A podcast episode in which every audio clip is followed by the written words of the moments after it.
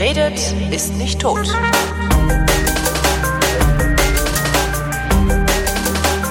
Willkommen zu einer neuen Ausgabe der Wissenschaft, worin Florian Freistetter und Holger Klein sich über Neuigkeiten aus der Wissenschaft unterhalten. Hallo Florian.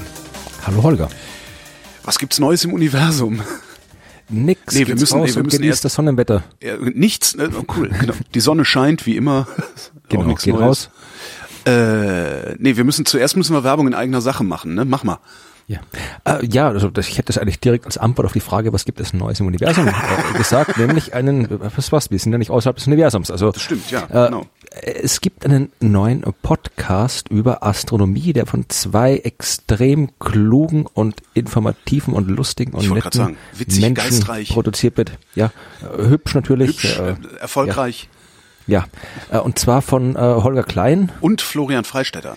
Ja, genau. Wir beide produzieren einen Podcast, der den wunderbaren Namen Sternbildung trägt.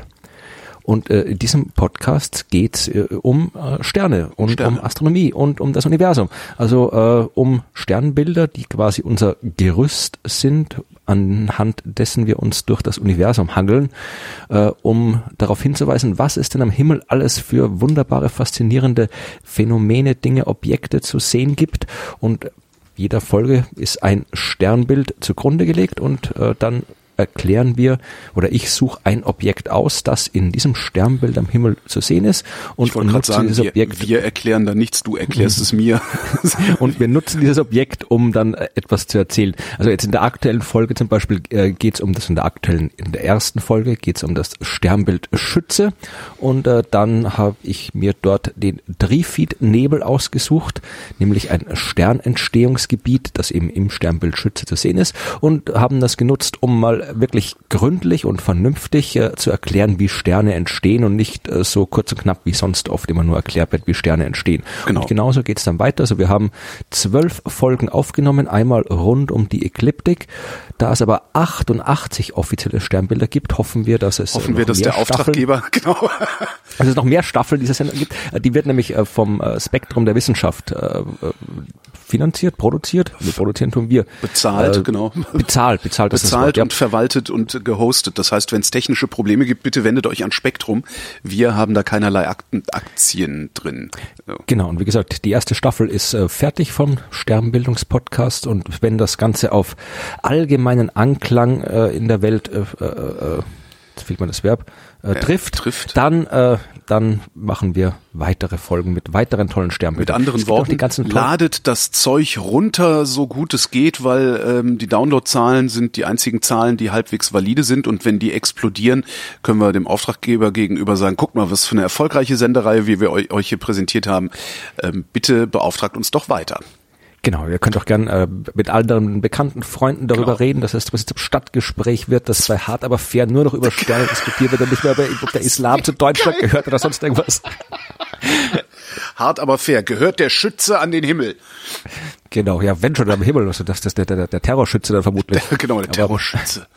Nee, also wie gesagt, so, es gibt, ich, ich, wir werden das gerne auch weitermachen, weil es gibt ja doch so viele coole Sternbilder am Südhimmel, das Sternbild Luftpumpe, das Sternbild chemischer Ofen, also die ganzen irren Sternbilder, die da noch irgendwo am Himmel sind, möchten wir natürlich auch gern alle noch erklären, weswegen wir uns freuen, wenn ihr diesen Sternbildungspodcast konsumiert.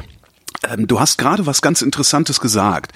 Ähm, der, der, Podcast Sternbildung ähm, befindet sich ja nicht außerhalb des Universums, darum zählt er zu Neues im Universum. Ja. Dabei fällt mir dann wieder die Frage ein, die ich sowieso schon total oft mir, mir, mir mal gestellt habe, aber mir nie beantwortet habe, weil ich das auch gar nicht kann. Die Erde ist ja auch innerhalb des Universums. Wenn wir aber Ja. über das Universum reden, reden wir eigentlich immer über Dinge außerhalb, ja, ich sag mal, der Erdatmosphäre. Ja, Gibt's dafür eigentlich eine, ja, wie nennt man das denn, eine Be Bezeichnung für diese außerhalb des Universums, also außerhalb der Erde? Gibt's dafür einen Fachbegriff? extraterrestrisch. Extraterrestrisch. Aber tatsächlich ist es so, dass äh, wenn du jetzt irgendwie die, die Sachen, also irgendwie so Planetologie, Geologie und Astronomie äh, äh, anschaust, da sind natürlich schon sehr viel Überschneidungen, ja. Also die Leute, die äh, äh, jetzt irgendwie extrasolare Planeten erforschen, ja, also die Planeten äh, außerhalb der Erde oder auch äh, außerhalb des Sonnensystems, also Leute, die dem Mars erforschen oder Planeten anderer Sterne, die haben auch rein fachlich viel mit den Leuten zu tun, die halt äh, die Erde erforschen, ja, also mit den Geologen. Äh, da gibt's oder auch die Leute, die halt irgendwie Klimaforschung auf der Erde machen, die haben äh, Überschneidungen mit Leuten, die irgendwie Klima auf anderen Planeten untersuchen. Also da gibt's natürlich keine klare Abgrenzung zwischen den Wissenschaften. Und ich als Astronom sag sowieso, dass wir für alles zuständig sind im Universum und halt die nicht ganz so coolen Sachen halt den anderen überlassen, dass die auch noch was zu tun haben. Hm. So machen wir das. Aber natürlich ist es, das war ja auch das, was ich damals in meinem, äh, ich glaube, meinem ersten oder zweiten Buch äh, beschrieben habe, dass eben tatsächlich äh, die Erde halt, auch wenn wir das immer so betrachten, das Universum ist halt da draußen und wir sind auf der Erde, äh, dass diese Trennung eher so nicht existiert. Also mhm. ganz, ganz viel von dem, was so hier auf der Erde passiert, hat halt mit dem zu tun, was im Universum passiert. Ich bin mir sicher, dass wir haben wir auch schon im Podcast vermutlich damals drüber geredet, äh, all diese Phänomene, die halt im Universum stattfinden, die auf die eine oder andere Art passieren, die auch hier auf der Erde, also diese Trennung zwischen die Erde und dem Universum da draußen außen ist halt eher so eine konzeptionelle für uns Menschen, aber jetzt eigentlich keine wirklich äh, phänomenologische wissenschaftliche Trennung. Mhm. Ich habe noch einen Nachtrag äh, zur letzten Sendung. Ja, bitte. Und zwar äh, haben wir einen Hörer in äh, Charlotte, das ist in, äh, äh, verdammt, jetzt habe ich es weggeklickt, ich depp. Ähm, warte mal gerade.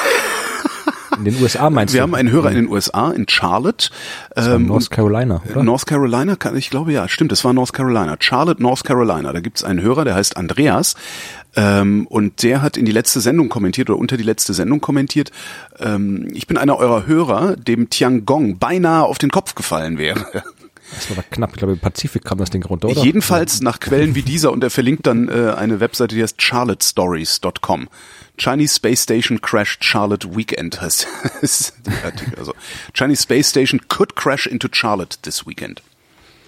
Ja, ist ja. aber nicht, sondern im Pazifik runtergefallen und hat niemand getroffen, so wie wir es vorhergesagt haben damals. Ist das eigentlich, ich, ich weiß, das ist irgendwie zynisch, aber eigentlich, das, natürlich, das ist voll super, dass das Ding im Pazifik runtergekommen ist, niemanden getroffen hat, aber hoffst du mit so insgeheim, mit einem ganz kleinen winzigen Fitzelchen deiner Persönlichkeit bei solchen Geschichten nicht auch irgendwie darauf, dass das Ding irgendwo über bewohntem Gebiet runterkommt? Weil wir, vielleicht weil wir zu viele von diesen Katastrophenfilmen gesehen haben?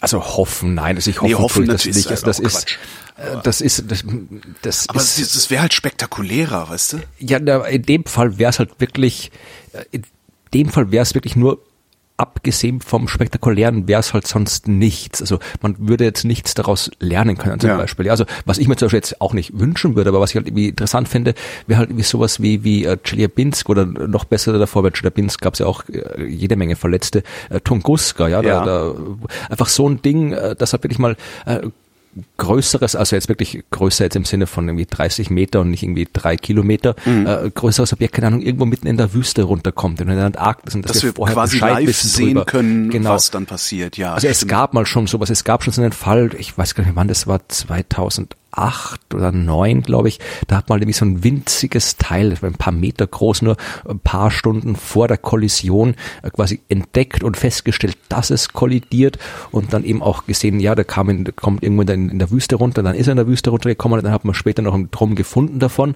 und das war schon sehr beeindruckend, weil da wirklich Information drinsteckt, weil dann hat man das mhm. Ding in der Hand und weiß, wo es hergekommen ist vorher im Weltall, also das ist schon sehr gut und da wäre es halt schon, wenn dann ein bisschen ein größeres, dass du halt da wirklich sowas mal äh, von vorn bis hinten von den ganzen Prozess beobachten kannst. Also das, da denke ich mir schon, sowas wünsche ich mir, aber ich bin jetzt nicht so wie, wie hier die, die ganzen äh, irgendwie so, so Katastrophenfetischisten, die sich wünschen, dass mal ordentlich was schief geht oder äh, das, das, nee, das wünsche ich mir nicht.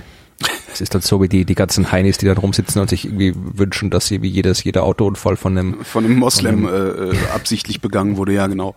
Nee, so habe ich das auch nicht gemeint. Also nicht, dass ich jetzt Menschen wünsche, dass ihnen die Raumstation auf den Kopf fällt. Aber ja, na, einzelne man ist vielleicht einfach ja. aber im Zweifelsfall sogar größere Gruppen von Menschen. Ja, wenn es nichts außerhalb des Universums gibt, dann gucken wir halt auf die Erde. Ähm, was trinkst du eigentlich, wenn du Sport machst? Ähm, während des Sports eigentlich wenig. Also ich bin, äh, ich trinke, wenn ich laufen gehe, so alles unter 20 Kilometer habe ich nichts zu trinken dabei. Ach echt? Wenn ich, äh, also jetzt quasi, also jetzt Privattrainingslaufen. Ja, Ja, ich klar, die längere Strecken laufe, so wie 30 Kilometer aufwärts, dann habe ich meistens eine, so eine kleine Packung dabei. Es ist wirklich Hochsommer und 30 Grad, dann habe ich zwei dabei. Das sind dann so 200 Milliliter. Das ist, wie heißt das? Das nennt sich, das ist das äh, der Sendung mit der Maus äh, Drink. Der Sendung mit der Maus. drin. Nee, das heißt äh, Limu, glaube ich, oder so ähnlich heißt es. Und da ist irgendwie, oder ist das nicht Sendung mit der Maus, sondern, oder ich glaube, es ist Sendung mit der Maus. Es gibt einmal Pittiplatsch und einmal Sendung mit der Maus, also so ein Kindergetränk im Wesentlichen. Also Wasser ohne viel Zucker mit ein bisschen Geschmack und eben mit einem Strohhalm.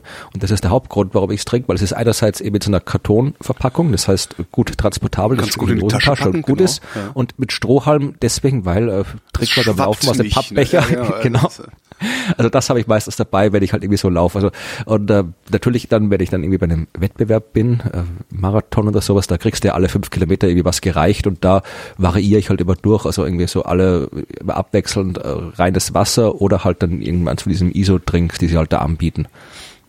Ähm, wie, wie schaffst du das, äh, so wenig zu trinken? Also, weil, wenn, wenn ich mich irgendwie betätige, also was auch immer ich mache, also sei es nur 20 Minuten Fahrradfahren, ich habe sofort einen trockenen Hals. Das ist so, keine Ahnung, es ist vielleicht, es ist, vielleicht ist es, äh, kann man das auch trainieren, ich weiß es gar nicht. Also ich habe tatsächlich am Anfang, wie ich gelaufen bin, bin ich an nur kurze Strecken gelaufen und da war es kein Problem. Da habe ich halt irgendwie vorher was getrunken und nachher was getrunken und gut war's. Und wie ich dann losgelaufen bin, äh, das erste Mal äh, längere Strecken laufen wollte, also wirklich so um die 30 Kilometer vor meinem ersten Marathon, da habe ich mir auch irgendwie gedacht, Sorgen gemacht, uh, du musst ja wie trinken zwischendurch und habe dann das ganz kompliziert und habe mein Fahrrad dann irgendwo geparkt auf der Strecke und habe dann im Fahrrad kommt noch Getränke drin gehabt und dann hat mir jemand über die Getränke draus geklaut und alles. Also äh, dann dann irgendwann habe ich dann gemerkt, okay, das, das ich muss das eigentlich gar nicht so kompliziert machen. Ich habe mir dann wirklich einfach anfangs immer in zwei von diesen äh, 200 Milliliter Getränkepäckchen eingesteckt, in eine links in die Hosentasche, eine rechts in die Hosentasche und dann alle zehn Kilometer äh, was getrunken und das hat gereicht. Und dann habe ich gedacht, okay, das das reicht ja eigentlich, da komme ich gut durch damit und dann habe ich das immer so weitergemacht und irgendwann habe ich dann festgestellt, auch weil ich keinen Bock hatte, immer mit so ausgeballten Hosentaschen rumzulaufen, dass ja eigentlich eins auch reicht. Also ich bin auch schon teilweise, wenn ich gerade nichts zu Hause hatte oder gar keine Lust hatte, auch man kann, man kann das auch komplett ohne laufen, das geht auch. Also wie gesagt, das hängt halt, ich mache das nicht, wenn es jetzt wie gesagt wirklich extrem heiß draußen ist, dann mache ich sowas nicht, dann habe ich schon was dabei. Aber vielleicht kann man sich das wirklich antrainieren, dass du nicht so viel Getränke brauchst und bei mir hat das den schon einen Effekt gehabt, dass ich dann, wenn ich dann mal einen offiziellen Marathon laufe, dass das halt dann viel, viel angenehmer ist, es ist viel, viel cooler, weil da kriegst du halt alle fünf Minuten Essen und alle fünf Kilometer Essen und Trinken gereicht, ja, und dann ist es dann so, so ein Wettbewerb wesentlich weniger, äh, oder äh, es ist, es läuft irgendwie, es flutscht irgendwie mehr, weil ich halt dann da wirklich ständig irgendwie mit, mit Getränken äh, vollgestopft werde, was ich dann eben im Training nicht habe. Und da dann vielleicht irgendwie die, die, die, die Kraft dann halt irgendwie, ach, weiß ich nicht, aber ich habe bis jetzt, ja, Und nach dem Training, was trinkst du nach dem Training? meistens habe ich dann immer, ich habe immer so, ich habe immer einen Schwung alkoholfreie Biere zu Hause Ja. und äh, das äh, trinke ich nach, dem- also direkt unmittelbar, wenn ich direkt nach Haus komme, unmittelbar das erste, was ich trinke, dann ist das sowas, das, das geht recht das gut ist- und dann das ist auch- danach dann, wenn ich dann später noch ein bisschen holt bin, dann noch gerne eins mit Alkohol, aber direkt danach Nee, das ist ja Ja, Wahnsinn. Und genau das, und jetzt kommen wir zum eigentlichen Thema. Ähm, genau das ist auch eine gute Idee, ein alkoholfreies Bier nach dem Sport Ja. zu trinken, weil nämlich äh, darin sehr viele Polyphenole, Mineralien, Vitamine und essentielle Aminosäuren drin sind. Ähm, und das haben alkoholfreie Biere allen anderen Erfrischungsgetränken voraus, die jetzt nicht speziell angereichert sind natürlich. Und jetzt kommt's. Deutsche Wissenschaftler, selbstverständlich von der TU Berlin, ja, das ist die Slacker hier aus der Hauptstadt. Deutsche Wissenschaftler haben jetzt zwei Jahre lang einen alkoholfreien Bier rum entwickelt und es auch zustande gebracht. Das ist ein Proteinbier. Das war schon mal grauenhaft, aber äh, erzähl Es weiter. ist, ich habe es nicht getrunken. Also es ist ein alkoholfreies Bier. Mehr weiß ich auch nicht. Ein alkoholfreies Bier, das hat pro ähm, äh, kleiner Flasche, also 0,33 Liter, 21 Gramm Protein, Okay. was verflucht viel ist. Also jetzt für ein Getränk. Ja, wollte ich nur mal erzählt Mhm. haben. dass so, also keine Ahnung, ob das was nutzt, aber äh, Protein ist ja für, für Muskelaufbau und so und das Gehirn mag ja auch gerne Protein. Ähm, also Zucker aus Protein. Ich verkürze jetzt wieder unzulässig. Ähm, Vielleicht magst du dir das ja mal raussuchen irgendwo. Wenn, wenn, das, wenn das im Handel erhältlich ist oder so, oder ist das nur noch als Test? Oder weil es gibt ja oft genug bei den gerade so Läufen, bei meinem nächster Marathon, den ich laufe, der ist leider nicht in Berlin, sondern der ist in Hamburg Ja. in äh, zwei Wochen. Und da diesen Marathons, die werden ja alle meistens von irgendeinem äh, alkoholfreien Bierhersteller äh, auf, gesponsert auf die eine oder andere Art und dann kriegt man meistens im Ziel irgendwas davon, aber wenn es noch nicht so im Handel ist, dann wird es das nur da vermutlich noch nicht geben. Also du kannst es tatsächlich bestellen, zumindest bei denen auf der Webseite. Joybräu heißt das. Das Guck ich mir mal an, das klingt ganz gut. Also ja, Joyboy äh, ist für dich in drei praktischen Größen ver verfügbar. Sechser, Zwölfer, 18er Kasten. für unterwegs. Kasten, ein Marathon mit Kasten auf der Schulter. Drei praktische Größen, sehr schön. Ja. Äh, Dann setze ich gleich an mit einer Geschichte über Protein im Bier, aber auf eine andere Art und Weise. Es ist eine Geschichte, die ist von äh, heute, also heute ist der 10. April, äh, habe ich gerade hier äh, österreichische Biologen äh, und Ach, schau an, äh, der österreichische Biologe forscht unter anderem am Max-Planck-Institut für chemische Ökologie in Jena. Äh, der hat sich mit äh, Ambrosia-Käfern beschäftigt. Gute Güte, was ist das denn für ein Käfer? Ambrosia ist ja das Zeug, was überall die Allergien macht, ne? Diese Pflanze, aber das hat äh, Ja, die, die Nahrung der Götter, eigentlich Götterspeise, das Griechische, also das, was die Götter essen. Ja, oder so. Ambrosia. Ja, auf jeden Fall, äh, Ah, äh, beifußblättriges Traubenkraut heißt äh, Ambrosia. Was auch- Äh, ja. immer, ja.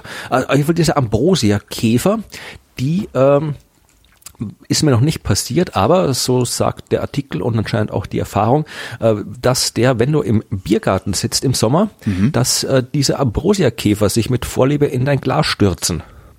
Weil die, weil die alle nicht mehr leben wollen oder warum?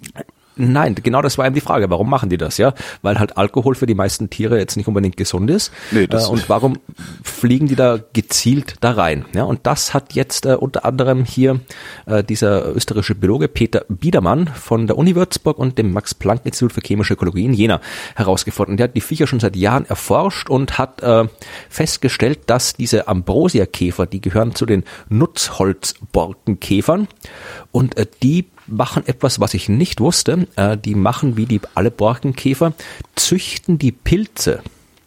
Ja, also die, die fliegen auf die Bäume, auf die Borke und dann legen die dort Sporen ab, die sie quasi immer bei sich tragen, Pilzsporen und züchten dort Pilze, die sie dann fressen.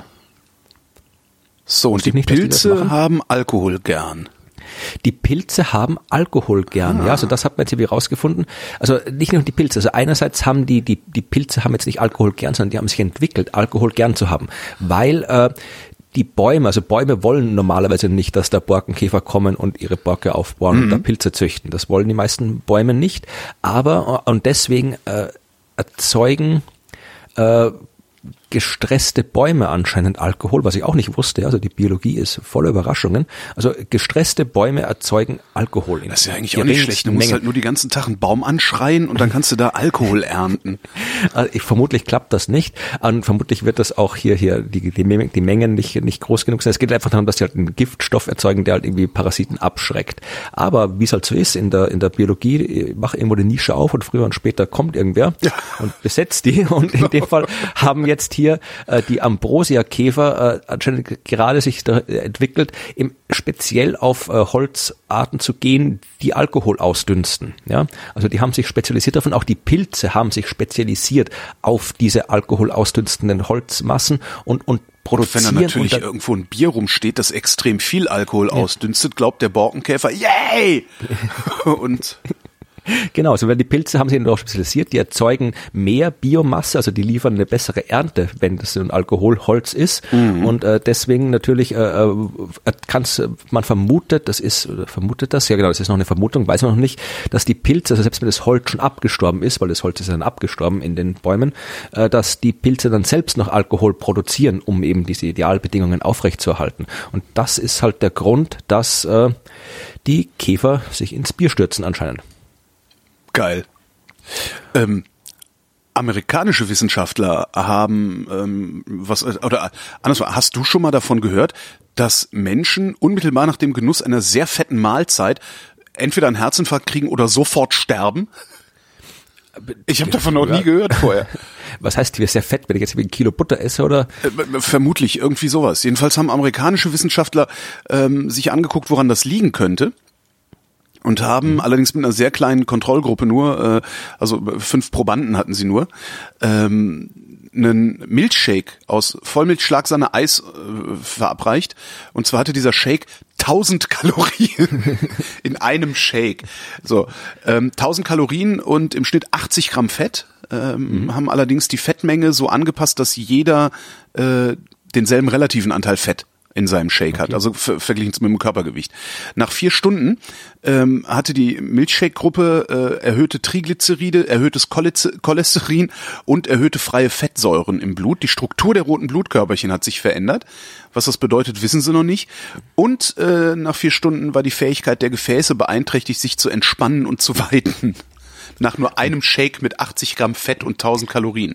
Aber das ist reversibel. Das oder? ist reversibel. Ähm, sie sagen allerdings, äh, das Problem ist halt, die meisten Menschen nehmen halt nicht nur ein so ein Shake zu sich und dann erstmal wieder nicht, sondern die meisten Menschen essen halt ständig fettreich. Und mhm. sie vermuten, also das äh, müsste dann natürlich in einer größeren Studie überprüft werden, sie vermuten, dass das langfristig halt problematisch ist, weil ähm, ja diese diese Veränderungen äh, in, im Blut ähm, ja, sich nicht wirklich abbauen. Also du hast dann irgendwie nach vier Stunden hast du diese Veränderung, nach acht Stunden oder wie lange auch immer ist es wieder abgebaut, aber dann isst du schon wieder so ein Burger oder, oder irgendwas mit so viel Fett. Die Kontrollgruppe finde ich ganz interessant. Die Kontrollgruppe hat genauso viel Kalorien gekriegt, allerdings mit Cornflakes und Magermilch. ja, so Zucker, Zucker, Kohlenhydrate und Zucker. Ähm, also gezuckerte Cornflakes und Magermilch, so muss man das sagen. Und bei denen ähm, hat es diese Veränderung nicht gegeben. Okay. Was ich eigentlich ganz spannend finde. Also wie gesagt, relativ klein, also kleine Studie, aber sie haben sich ja tatsächlich nur angucken wollen, was macht das eigentlich im Blut. Es, ähm, es klingt eigentlich nach einem Thema, wo ich denke, das eigentlich schon seit Jahrzehnten erforscht sein sollte, was halt irgendwie fettreiche die Lebensmittel irgendwie mhm. auf den Menschen für Auswirkungen haben. Na, es gibt da ja immer so Konjunkturen. Ne? Also mal ist es das Fett, das Fett macht, mal ist es der Zucker, der Fett macht und sowas. Ähm, ich weiß nicht, anscheinend haben sie es noch nie so genau äh, untersucht, um zu gucken, was passiert eigentlich unmittelbar nach fettreicher okay. Ernährung. Also was sie ja machen, ist halt, wenn du so, es gibt ja immer so Langzeitstudien, was ist jetzt hier die, die äh, Kohortenstudie, wie heißt sie, die deutsche? Kohorten, nationale Kohorte, mhm. die, die untersuchen sowas ja auch, aber die machen das halt immer so langfristig. Also wie ist deine Ernährung? Ist sie fettreich? Äh, wie hoch äh, steigt dein Risiko, einen Herzinfarkt zu kriegen oder so? Also ich habe noch nie davon gehört, dass jemand unmittelbar da mal reingeguckt hätte, äh, also so kurz danach. Das ist interessant. Also wie ja. gesagt, wusste ich nicht, dass das noch, noch eine offene Frage ist. Aber das passt dann auch gleich, dann kann ich das auch noch unterbringen hier. Äh, äh, es ergeht folgender Aufruf an die Hörerschaft. Äh, ich habe letztens, vor ein paar Tagen, gestern, vorgestern, äh, probiert ein Thema zu recherchieren aus Gründen, äh, mhm. wo ich auch dachte, das muss doch auf jeden Fall schon mal irgendwer untersucht haben. Hat sich rausgestellt, also bis jetzt hat keiner, zumindest hätte ich noch nichts gefunden und vielleicht kann ja jemand weiterhelfen, der das hier hört. Es geht um die Frage, also dieses, dieses, diese Geschichte, die du vermutlich auch schon gehört hast, äh, wird man schneller betrunken, wenn man äh, alkoholische Getränke mit einem Strohhalm trinkt? Ja, natürlich. Man wird schneller betrunken. Also heißt es. Ich hab's noch jetzt, ich, ich hab's noch nicht mal an mir selbst mhm. ausprobiert, ehrlich gesagt. Ja, aber das heißt. Das weil, heißt, ja, keine Ahnung. Ja, weil. Ja, also das ist wie gesagt, also ich habe jetzt hier, das ist genau die Frage. Also wenn du das irgendwie das, das irgendwie recherchierst, also was man so macht, bei Google eingeben, dann findest du vor allem erstmal jede Menge halt irgendwie so Zeitungsartikel, alles, wo halt genau das drinsteht, wo einfach nur die Frage aufgeworfen wird und dann halt irgendwie mehr oder weniger anekdotisch irgendwas erzählt wird. Ja, also hier, dass das, das, der, der, die Mundschleimhaut wird besser bespült, der Alkohol kann besser aufgenommen werden, man trinkt schneller, manchmal auch man trinkt langsamer, was auch immer. Und äh, da, manche sagen halt, nein, es hat überhaupt keinen Effekt, dann heißt es wieder, ja, es hat einen Effekt. Also ich er hätte halt wirklich gedacht, dass es das eigentlich was ist, was schon längst jemand untersucht hat. Mhm. Aber trotz trotz allem Suchens, ich habe irgendwie das das äh, seriöseste, was ich gefunden habe, war irgendwie mal hier äh, von äh, Christoph Drösser, dieser Stimmts Kolumne in Zeit Online aus dem Jahr 1997. Ja. Auch da gibt's keine definitive Antwort, sondern nur hier eine, eine kurzes Statement von einer Ernährungswissenschaftlerin, die halt auch sagt, ja, also es, es, es, es, sie glaubt, dass es so sein könnte, weil eben das der Strohhalm in kleineren Mengen im Mund befördert wird und die Mundhaut besser durchspült wird oder bespült wird und aufgenommen werden kann. Und äh, dann geht's halt, dass irgendwie schon, wenn im der im, im Mund der Alkohol besser aufgenommen wird, dann äh, wird quasi schon, da gibt es irgendwie so eine äh, präsystemische Elimination, heißt es ja. Also dass das Alkohol quasi schon abgebaut wird, bevor er irgendwo in den Blutkreislauf kommt und das passiert weniger oft, wenn er schon im Mund aufgenommen wird und nicht erst im Magen. Mhm. Das sind deren ihre Vorschläge, aber Untersuchungen gibt es keine. Und dann hat mich auch jemand hingewiesen auf eine tatsächlich sowas ähnliches wie wissenschaftliche Arbeit, ist eine Studie, auch von, äh, ich weiß jetzt gar nicht, wo die herkommen, die Forscher, äh, ist erschienen in der schönen Zeitschrift mit dem Namen Blutalkohol. Und es gibt eine Zeitschrift, die Blutalkohol heißt. Also das, ist, ja glaube ich, das ist, das ist keine echte, ich glaube, es ist schon, ich weiß nicht, inwie, inwieweit man die jetzt als wissenschaftliche Fachzeitschrift einschätzen Egal, kann. alleine die Vorstellung, dass das im Zeitschriftenregal so Feuerwehr, Dingsbums, Wild und Hund, Fisch und Fang, Blutalkohol, Brand 1. Es ist die Zeitschrift, warte mal, es ist die Zeitschrift des, äh, die, die, des Bund, Bund gegen Alkohol und Drogen im Straßenverkehr. Großartig. Der ist Herausgeber der wissenschaftlichen Zeitschrift Blutalkohol. und ähm, da gibt's halt äh, einen Artikel, das Artikel, es ist halt einfach, es ist eigentlich ein, ein Abstract, also einfach nur ein paar Absätze, wo sie halt berichten von elf Probanden, die sie gehabt haben, ja. Also jetzt, die, die elf Probanden haben alles Mögliche getrunken, also irgendwie einmal Rotwein, zweimal Tequila, also nicht jeder hat irgendwas getrunken und haben halt dann festgestellt in der Studie, dass äh, die, die Schnaps getrunken haben, dass da der Strohhalm quasi einen Effekt gehabt hat, dass, es, dass dann mehr Blutalkohol drin war. Äh, Untersuchungen bei Bier und Rotwein aber nicht. Aber wie gesagt, halt irgendwie elf Leute. Also das war das, das, was einer Studie noch am nächsten kam. Und ich habe wirklich lang gesucht und nichts gefunden, aber vielleicht Vielleicht weiß ja, haben wir Leute, die wirklich irgendwie Experten sind auf dem Gebiet und wissen mehr. Also jetzt vielleicht passiert es ja auch gar nicht, vielleicht macht es ja auch gar nicht schneller betrunken. Ähm, ja, aber auch das, doch, das, ja das muss man dann irgendwie, das ja, genau. auch irgendwie herausfinden. Weil ist halt also, halt durchaus möglich. Es gibt ja auch so dieses ähm, Bier auf Wein, das lass sein und so diese Sprüche kennt man ja. ja. Ne? Nee, ähm, das können auch wie so Meta-Effekte sein. Ja, also wenn genau. du, du, du trinkst halt irgendwie Bier trinkst du selten mit Strohhalm, aber du trinkst halt irgendwelche Cocktails, wo halt schon mal genau, mehr Wumms genau, drin ist. Genau, das meine ich. Also Oder, das ist halt bei, bei diesen Bier auf Wein Geschichten, also so durcheinander trinken macht schlimmer besoffen als nicht durcheinander trinken. Ist nämlich Quatsch. Ähm, das gab's mal vor Jahren bei Quarks. Ähm, Herr Ranga Yogesh war das äh, gezeigt. Ich vermute, dass es da auch dann Studien zu gibt, sonst würde der das, glaube ich, nicht machen. Ähm, wenn du, also es ist ein psychologischer Effekt, der dazu führt, mhm. dass du betrunkener wirst, wenn du durcheinander trinkst, weil ähm, durch die Abwechslung in deinen Getränken ähm, die Geschmackssensation immer wieder neu ist und du fröhlicher trinkst und einfach mehr trinkst. Das heißt, wenn du den ganzen Abend nur Bier trinkst, trinkst du, was weiß ich, äh, äh, nur, nur anderthalb Liter äh, alkoholisches Getränk mit fünf Prozent. Wenn du aber Bier und Wein miteinander mischst, hast du halt über den gesamten Abend verteilt vielleicht zwei Liter alkoholische Getränke mit insgesamt acht Prozent oder sowas getrunken. Ähm, und dadurch wirst du schneller besoffen und bildest dir ein, das sei nur, weil du durcheinander getrunken hast. Ist aber gar nicht. Vielleicht ist das auch so ein Effekt. Kann ja sein. Ja, dass du, ne, du stehst halt in der, in der ja, Bar und sagst schon ja. Cocktail mit, mit Strohhalm und zack, du bist fröhlich, trinkst sowieso mehr. Du trinkst ja, auch nicht mit Strohhalm, wenn du nicht irgendwo auf einer Veranstaltung oder sonst wie was bist. Das ja. davon, wenn ich im Biergarten sitze, wo dort Käfer in meinem Bier fallen, dann mit Strohhalm. Aber, nee, aber tatsächlich, auch das, auch, auch die Psychologie, man kann das natürlich medizinisch untersuchen, indem man halt da Leute irgendwie was trinken lässt und dann halt irgendwie mal den Blutalkohollevel misst mhm. oder, und dann halt irgendwie, wenn, je nachdem, ob es da einen Befund gibt oder nicht, halt dann schauen, äh, äh wie, wie der Mechanismus ist. Also ob ja. das diese ganze Resorptionsgeschichte, präsystemische irgendwas ist oder ob es psychologisch ist. Aber ich, ich war fest davon überzeugt, dass da, dass es da, dass ich das nur irgendwo eingeben muss bei Google Scholar oder in der Datenbank und dann kriege ich irgendwie zehn Papers raus dazu. Aber nix, also keine Ahnung. Falls, falls irgendjemand diese Arbeit durchführen möchte, ähm, die Herren Freistetter und Klein würden sich da auch als Probanden zur Verfügung stellen. Ja, auf, auf jeden Fall. Aber ich habe ich hab auch schon überlegt, ich meine, sowas ich als Gag kann man sicherlich sowas leicht machen. Und ich hast halt irgendwie ein paar Leute zusammen und irgendwie einen Abend trinkt man hier irgendwie ohne Strohhalm einen Abend trinkt man mit Strohhalm und dann holt man sich für 50 Euro so ein Alkoholmessgerät. Aber das Aber du musst halt auch vorher wieder die Ernährung kontrollieren. Ne? Also eben wollte ich gerade sagen, das, ist halt, dann keine, das ja. ist halt dann keine echte Studie. Genau. Und ich habe halt viel zu wenig Ahnung von dieser Art von Wissenschaft, um halt äh, sagen zu können, wie man sowas tatsächlich seriös aufsetzt. Das heißt, also das kam ja, wie ich dann bei Twitter irgendwie rumgefragt hat, kam ja irgendwie hundertmal die Antwort, ja, dann lass uns das auch selbst ausprobieren. Mhm. Aber mehr als ein Besäufnis wird da vermutlich nicht rauskommen dabei. Also insofern äh, bin ich da wirklich. Aber für die Wissenschaft. naja, Ja, eben in dem Fall eben nicht, weil es ja kein vernünftiger Versuchsaufbau ist. Aber insofern hoffe ich halt, dass, also auch, auch ich sag's, also ich habe das Thema schon bei Google eingegeben und alles, was man so durch Standard googeln rauskriegt, weiß ich schon. Also all die Zeitungsartikel und so weiter, die Foren, äh, das habe ich alles schon gelesen. Also wenn jemand dann wirklich nur, der wirklich äh, eine vernünftige wissenschaftliche äh, Meinung oder, oder Studie dazu kennt, die mir durchgerutscht ist oder die halt eben nicht in den, die halt nicht durch simples Googlen zu finden ist, sondern wo man wirklich die Datenbanken kennen muss. Also wenn es sowas gibt, dann bitte, bitte Bescheid sagen. Kommen wir zur Gesundheit. ähm, deutsche Wissenschaftler gucken sich gerade an, ähm, wie viel Bewegung tatsächlich nötig ist, äh, um das Risiko für Diabetes und Herzleiden zu senken. Und da gibt es einen Professor, den zitiere ich gerade mal, der mhm. sagt, ich bin ganz allgemein davon überzeugt, dass die meisten Ratschläge und Regeln für eine gesunde Lebensführung an den Lebensrealitäten unserer Patienten vorbeigehen. Der Effekt ist bekannt.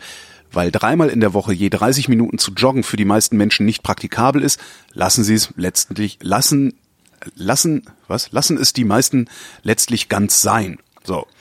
Ähm, so, und was, was jetzt ist so, ne, diese mindestens 30 Minuten bewegen, das ist irgendwie so eine Binsenweisheit, ne, das weiß jeder, man soll sich mindestens 30 Minuten bewegen jeden Tag und sowas. Ähm, und dieser Professor sagt aber auch, äh, es ist höchste Zeit, mit diesem verbreiteten Irrtum aufzuräumen. Was die machen, die arbeiten gerade an zwei großen Studien, um sich anzugucken, wie viel Bewegung macht eben äh, Herzkrankheit runter. Und was sie äh, vorab schon sehen, ist, dass es völlig ausreichend ist, sich täglich sieben bis acht Minuten zügig zu bewegen, also zügig spazieren zu gehen um äh, das Risiko für kardiovaskuläre Erkrankungen und Diabetes um 20 Prozent zu sinken, zu senken. Was ich ja. total faszinierend finde. Ähm, und wenn du das dann auch noch über mehrere Wochen durchhältst, äh, verbessert das auch noch Durchblutung in der Muskulatur, den ganzen Muskelapparat, tralalala. Das heißt, äh, ja, das ist so dieses zur S-Bahn laufen und dann mit der S-Bahn zur Arbeit fahren, anstatt äh, äh mit dem Auto oder mit dem Motor. Ja, oder halt einfach mal, es ist hier wieder diesen Berlin-Zentrismus abschaffen. Es fährt nicht jeder mit der S-Bahn. Äh, es gibt auch noch äh, Leute, die halt nicht so lange durch die Gegend fahren müssen oder die, wo es einen Autobus gibt oder sowas, aber ja. einfach mal in der Station früher aussteigen. Ja, genau. Mache ich auch oft. Also dass ich, ja. Ja, äh, wenn wir dann schon bei, oder wolltest du noch was? Nö, überhaupt nicht. Das ist, das ist also genau, haben wir dann nämlich auch zur Abwechslung nochmal ein Gesundheitsthema. Äh, lese ich auch gerade heute Morgen in der Zeitung. Äh, die Grippesaison ist vorbei. Ja, da haben wir nochmal Glück gehabt. Ja, sagt jetzt hier so, äh, hier äh, äh, sagt die äh, Monika Redelberger Fritz, Virologin an der Medizinischen Uni in Wien, äh, hat gesagt, jetzt hier, jetzt ist die, die, die äh, Grippewelle ist jetzt auch offiziell vorüber. Ich weiß nicht, wer dafür zuständig ist, die offiziell. Das Robert Koch Institut ähm, zählt ja mit und äh ja, also, eh, also dass, dass, dass, dass es Leute gibt, die da den, den Überblick behalten, äh, aber dass quasi da jetzt in eine offizielle Stelle gibt, äh, die sagt, Jetzt ich meine, das wäre das Robert-Koch-Institut. Das ist, das ist weiß ich, auch in Österreich, weil das sind ja ein österreichischer Artikel, den ich hier habe. Ja, dann Vielleicht ist es da halt das, weiß ich nicht, Adolf-Hitler-Institut oder wer da in Österreich so berühmt ist. Weiß nee. Äh, aber jedenfalls sagt die, dass die ist jetzt vorbei. Also die hat gemeint, von den Erkrankungsfällen war sie moderat, aber mit zwölf Wochen Dauer doch sehr lange. Mhm. Und tatsächlich, äh, der Grund, warum die so lange war, war äh, B. Yamagata. Dieses Arschloch.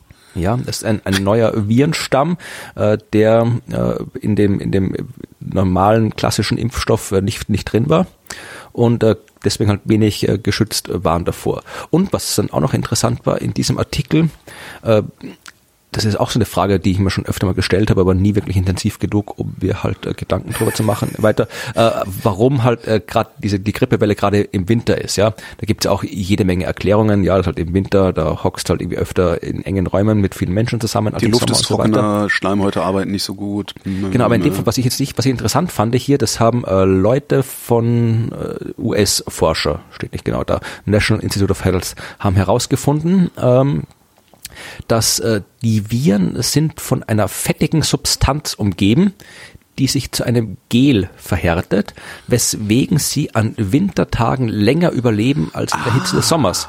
Und sobald dann die Viren sich in den Atemwegen einnisten, dann schmilzt dieser Schutzmantel und dann, bumm, geht's los mit der Grippe. Und dann kommt eben der ganze Husten und so weiter. Und natürlich dann, wir brauchen mehr Erderwärmung. ja, genau. Und dann natürlich halt irgendwie, wenn du die, da die Grippeviren bewegen sich auch nicht von selbst, also die hocken nur rum und äh, sind halt dann irgendwie auf irgendwelche äh, Tröpfcheninfektion oder Kontaktinfektion äh, äh, angewiesen, damit es irgendwie weitergeht. Also immer Hände waschen mhm. und natürlich halt auch irgendwie impfen und vor allem ja, da gab's nicht jetzt auch, krank ins Büro gehen. Genau, das ist halt wichtig, dass, dass man auch wirklich mal zu Hause bleibt, äh, wenn man krank ist. Äh, da gab's jetzt gerade, las ich auch noch eine Nachricht, ähm, dass die äh, Krankenkassen in Deutschland äh, ab sofort auch den, also es gibt unterschiedliche Grippeimpfstoffe. Ähm, das sind so Präparate, die helfen dann gegen drei oder vier Virenstämme.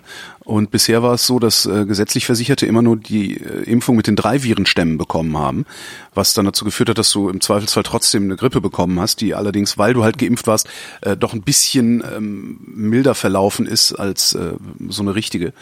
Ähm, ich, mir ist das schon zweimal passiert, dass ich trotz Impfung äh, eine Influenza hatte, die aber jeweils nur eine Woche gebraucht hat. Und ich hatte, bevor ich angefangen habe, mich regelmäßig impfen zu lassen, mal eine Influenza, die hat fast drei Wochen mich ins Bett ja, genagelt. Also es war richtig heftig.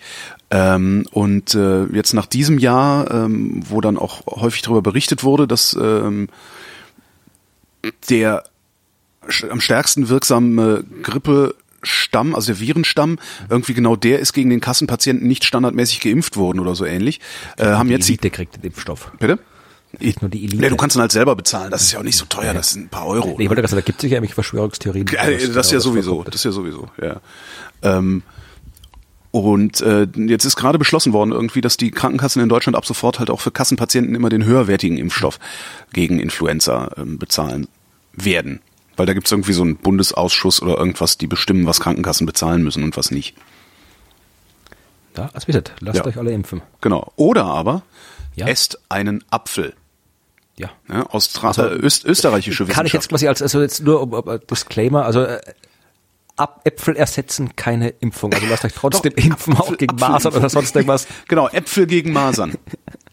So. Aber Äpfel essen ist prinzipiell auch keine genau. schlechte Idee. Genau, weil an apple a day keeps the doctor away. Ähm, österreichische Wissenschaftler haben herausgefunden, dass alte Apfelsorten gesünder sind als moderne Apfelsorten. Ähm, und zwar haben die sich die Polyphenole angeguckt, die in Äpfeln sind, äh, und stellen fest, dass Polyphenole die Aufnahme von Glucose und Fructose im Dünndarm hemmen. Ähm, außerdem hemmen die Zellrezeptoren die Darmkrebs mitmachen und sowas. Ähm, haben halt geguckt, welche Äpfel sind denn besonders, also haben denn besonders hohe, einen hohen po, po, Polyphenolanteil, furchtbar. Ich, kann, ich hätte schon deshalb nicht Wissenschaftler werden können, weil ich die Fremdworte nie so gut aussprechen kann. Haben sich angeguckt, welche hm, Apfelsorten ähm, einen hohen Polyphenolanteil haben. Äh, Gala und Golden Delicious sind's nicht, ne? schicke ich mhm. schon mal voraus. Jetzt kommt's. Der Apfel mit besonders hohem Polyphenolanteil ist der sogenannte Geheimrat Oldenburg. schön, oder? Wunderbar, ja. Also immer schön fragen, haben Sie den Geheimrat Oldenburg? Also ist im Übrigen österreichische Wissenschaftler, wahrscheinlich haben sie deshalb so geguckt nach Geheimrat, weil ihr Österreicher, ihr habt es ja mit so Titeln, ne? Ich überlege gerade, ob es in Österreich Geheimrat, das war doch eher Goethe, war doch Geheimrat. Stimmt, der war Geheimrat. Haben wir in Österreich auch Geheimrat, wir haben Hofräte und sowas so. und, und, und aber Geheimrat müsste ich gar nicht, ob wir sowas haben. Aber ich werde mich informieren, ob es die Äpfel gibt. Also. genau. Äh, es ist schon wieder ein Wissenschaftler gestorben. Also ach ja, hier eh, der Dingens. Ne? ja eh dauernd, aber äh, einer, einer, der dessen Tod es auch in die äh, Zeitungen schafft der und nicht ganz so, ja. nicht ganz so wie wie Stephen Hawking, aber ein ein Physiknobelpreisträger, mhm. Deutscher, äh, Peter Grünberg. Mhm. Und der, wie gesagt, den äh, riesen Magnetowiderstand entdeckt hat. Und äh, das ist halt wieder, ich habe es probiert herauszufinden, hat damals schon, wie er den Preis bekommen hat, 2007, und jetzt dann nochmal herauszufinden auf die Schnelle, was das für ein Zeug ist. Aber bin halt, wie immer, wenn es irgendwie um, um Materialphysik und diesen Krempel geht, wieder gescheitert. Also es hat halt was mit Quantenmechanik und mit Magneten zu tun, aber ja. Was jetzt genau, also selbst der Wikipedia-Artikel ist maximal unverständlich. Also, oder halt auch da, da steht auch nur drin, hier äh, was die, der, der Riesenmagnetowiderstand basiert auf einem magnetoresistiven Effekt und dann muss ich auf magnetoresistiver Effekt klicken und dann äh, geht's halt so weiter. Also ja, im Wesentlichen, es hat was mit Magneten zu tun und wir haben bessere Festplatten deswegen. Genau. Ich hab's, ich hab's auch nicht verstanden. Ich war mal also am äh, Forschungszentrum Jülich, da gibt's ja das, äh, wie heißt der, Peter Grünberg? Nee, Doch, Peter. Peter, Grünberg. Ähm, da gibt es das Peter Grünberg Institut oder wie das heißt. Ähm, und mir da auch ein bisschen was über das Forschungszentrum Jülich erklären lassen. Und da ging es auch um diesen Riesenmagneto wieder. Ich habe das auch nicht verstanden. Also ich bezweifle nicht, dass man es nicht verstehen kann und ich vermute mal, es gibt irgendwo, irgendwo gibt es jemanden, der das so erklärt hat, äh, dass man das noch irgendwie äh, vernünftig verstehen kann. Also gerade bei solchen Nobelpreissachen wird sich irgendwo vermutlich ein, ein vernünftiger Wissenschaftsjournalist oder vernünftiger Öffentlichkeitsarbeiterin Ja, gefunden haben, die das erklärt haben. Aber äh, zumindest sind diese Erklärungen nirgendwo weder in der Wikipedia noch in den jetzt hier den, den, den äh, Nachrufen, die jetzt durch die Wenigingen aufgetaucht. Also äh, wenn auch hier wieder, wenn ihr da eine vernünftige Erklärung habt, verlinkt es mal, dass ich auch endlich mal weiß, was dieses Ding ist, um das es geht. Genau, gute Idee. Ähm, oh, ich habe überhaupt keine Nachrichten aus der Physik mitzubringen. Dafür hätte ich was Ja. aus der, äh, wie heißt denn das? Ich glaube, es ist Paläontologie. Was ich jetzt absichtlich an, schlecht ausgesprochen habe, um äh, meinem Ruf, ein schlechter Wissenschaftler geworden zu sein, äh, weiterhin gerecht zu werden. Schweizer Wissenschaftler, ja, auch, auch in der Schweiz gibt es Wissenschaftler. Schweizer Wissenschaftler haben ähm, sich die Morphologie des Innenohrs angeguckt, Okay. um die Populationsgeschichte und Ausbreitung des Menschen nachzuvollziehen. Und ähm, also im Innenohr gibt es irgendwie so Labyrinthstrukturen. Habe ich jetzt noch nie so gesehen.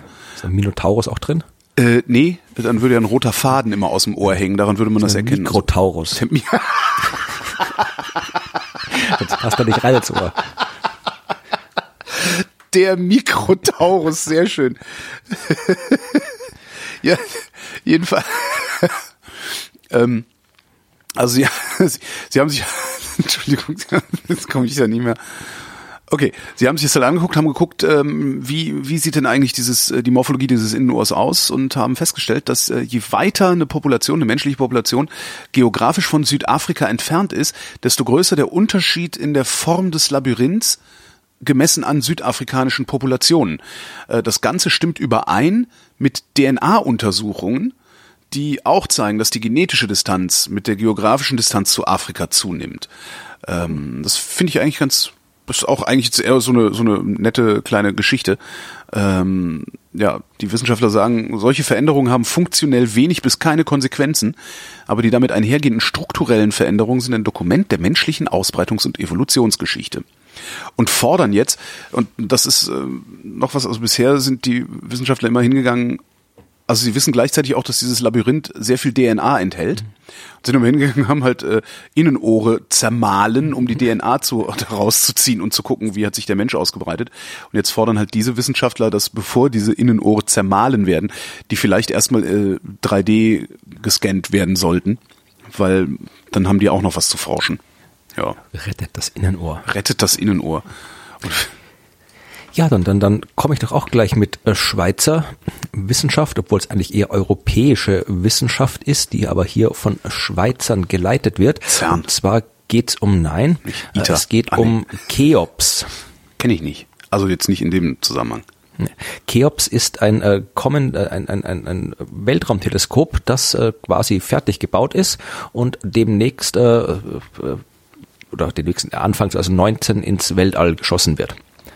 Und Cheops heißt, äh, steht, äh, ist eine Abkürzung oder halt, oder wie man es halt so will, eine dieser typischen gewollten Akronym. Ge, ja, nicht mal das, also eine genau. dieser gewollten typischen wissenschaftlichen Abkürzungen, wo man sich halt im Wesentlichen irgendwelche Buchstaben raussucht und dann da ein Wort draus macht. Es steht für Characterizing Exoplanets und mit dem CH von Characterizing und dem E und den O, dem P von Exoplanet und dem S von Satellite kommst du halt auf Cheops. Characterizing Exoplanet Satellite. Ähm, immerhin sagt der Name Characterizing Exoplanet Satellite, was er macht, nämlich Exoplaneten charakterisieren.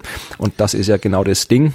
Charakterisieren heißt, in, was heißt das in dem Zusammenhang? Ne, wir haben jetzt, das ist quasi der nächste Schritt. Wir haben jetzt in den letzten Jahrzehnten oder den ersten Exoplaneten haben wir 1995 entdeckt und dann ging es eine Zeit lang mit äh, bodengebundenen Teleskopen, hat man halt immer so ein paar Dutzend, paar hundert entdeckt und dann kamen die großen Weltraumteleskope Kepler und Corot und haben halt da wirklich ein paar tausend von den Dingern entdeckt. Das heißt in dem Fall, wir wissen jetzt, dass da wahnsinnig viele Planeten draußen sind, aber kaum mehr. Ja, also wir wissen, die sind da und die einzigen Eigenschaften, die wir von diesem Planeten wissen, ist im Wesentlichen, wie groß sind die, welche Masse haben die und wie weit vom Stern sind sie weg und mehr wissen wir nicht. Ja.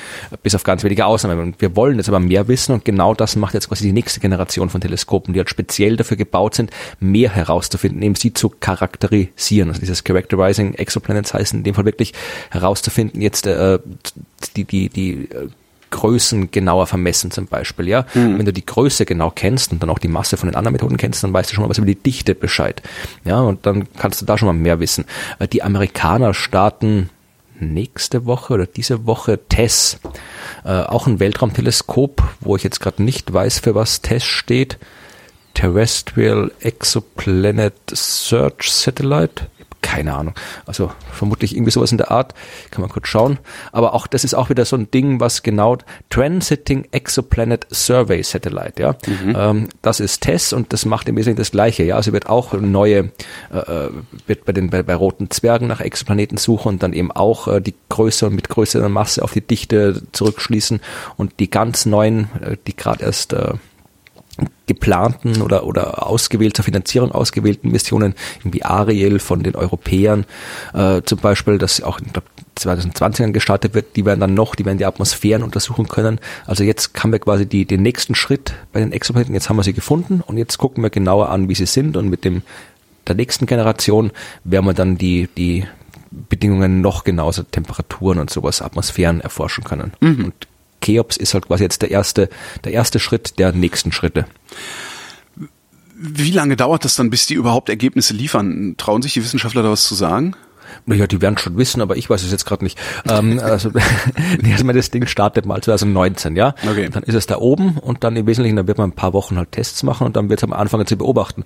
Aber da es eben mit Transit-Methoden sucht, äh, ist es, ich habe jetzt die ich nehme an, die werden ein fix begrenztes Sichtfeld haben, also so wie Kepler, der halt immer aufs gleiche Feld von Sternen schaut und dann bei Transit äh, guckst du ja danach, äh, wie äh, ob die Helligkeit vom Stern sich verändert. Ja? ja. Wenn da von uns aus gesehen ein äh, Stern, ein Planet vom Stern vorüberzieht, wird der Stern kurzfristig schwächer.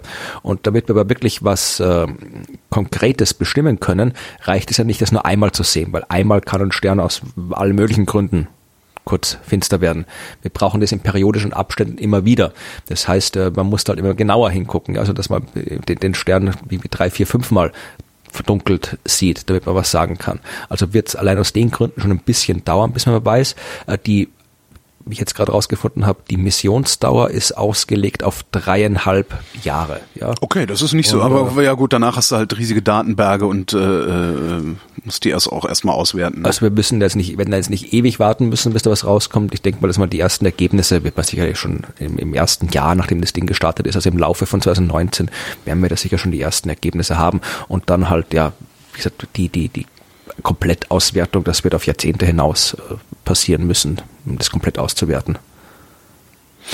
Aber wir, wir hören nicht auf zu forschen. Also es ist immer schön, dass da jetzt solche Riesendinger wie, wie, wie Hubble und so weiter, das sowas gibt's nicht so oft, aber diese kleinen spezialisierten Weltraumteleskope da, die kommen, da haben wir schon, die gibt's da die Warteliste, also Warteliste, aber da, da sind schon einige im im Wartestatus, also da kommen laufend neue Teleskope nach. Aber da fallen halt dann nicht so geile Fotos raus, äh, die ich dann auf meinem Smartphone als Hintergrundbild benutzen kann. Ja, Fotos Aber hat ja auch, hat ja auch Kepler oder sonst, wenn Fotos, nicht mal, nicht mal der James Webb wird Fotos im klassischen Sinn mhm. machen. Also das mittlerweile, dadurch haben wir, das hat sie jetzt dann aufgehört, dass wir Dinge ins, wir schicken jetzt eigentlich nur noch mehr Dinge ins Weltall, äh, die Sachen machen, die man halt nur vom Weltall aus machen kann. Hm. Hubble war ja im Weltall, Hubble war ja ein optisches Teleskop im Wesentlichen, das halt vom Weltall aus wesentlich bessere Bedingungen hatte als auf der Erde.